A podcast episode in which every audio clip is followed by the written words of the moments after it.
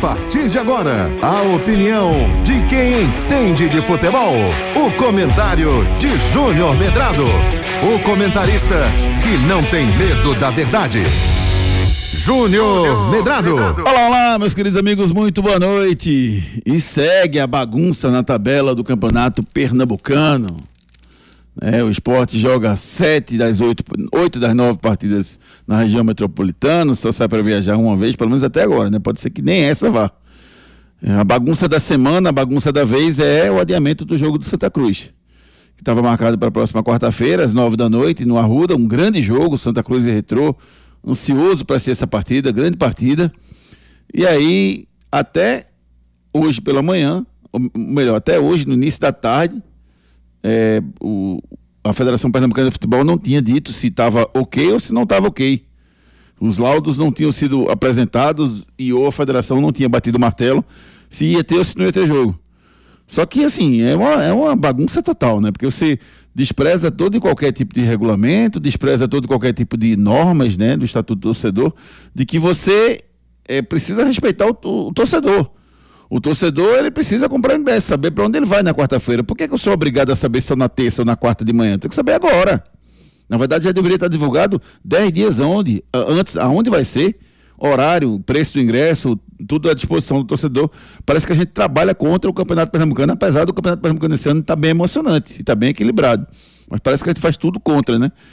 Então o Santa, no seu direito, de que até essa altura não tinha nada definido, né? Se ia poder vender jogo, ingresso, não ia poder, se ia ser lá, se não ia ser, não ia ser lá.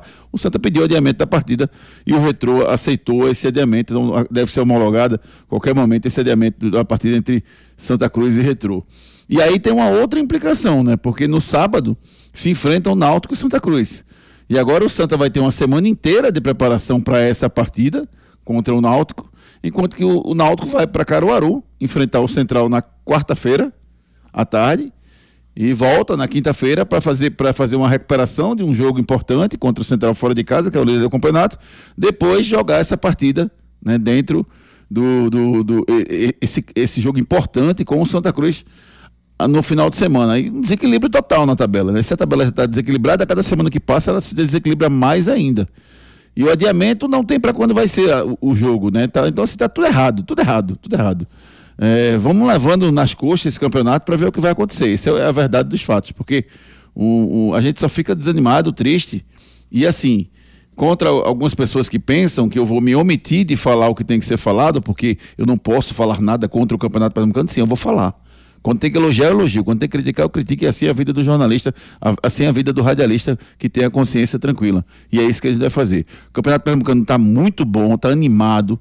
Futebol não está lá essas coisas, mas alguns jogos estão interessantes. Retro Esporte foi um jogo interessante. Esporte Santa não foi um jogo bom, foi um jogo nivelado por baixo. Então a verdade tem que ser dita. E a tabela está uma bagunça já foi desorganizada no começo e a qualquer dia, a qualquer hora, a coisa muda ao bel prazer, né? De, causando mais desequilíbrio ainda na competição.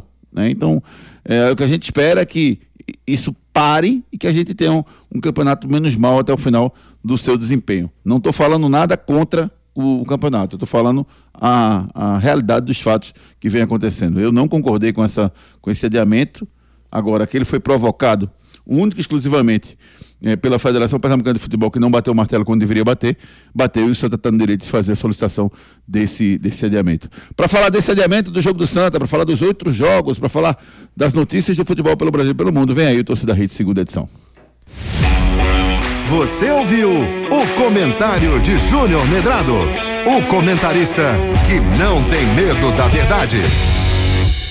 Quando o assunto é pneu, estamos falando de Magno Tires, uma marca brasileira com fabricação mundial. A maior distribuidora de pneus e câmaras de ar do Brasil é pernambucana e tem pneus de passeio, caminhão, ônibus, trator, OTR e câmaras de ar, com qualidade e garantia em todo o território nacional, em suas mais de 55 unidades. Seja um revendedor Magno Tires. Acesse magnotires.com.br ou fale com a gente através do WhatsApp 0800 730 3003. Pneu é com a Magno Tires.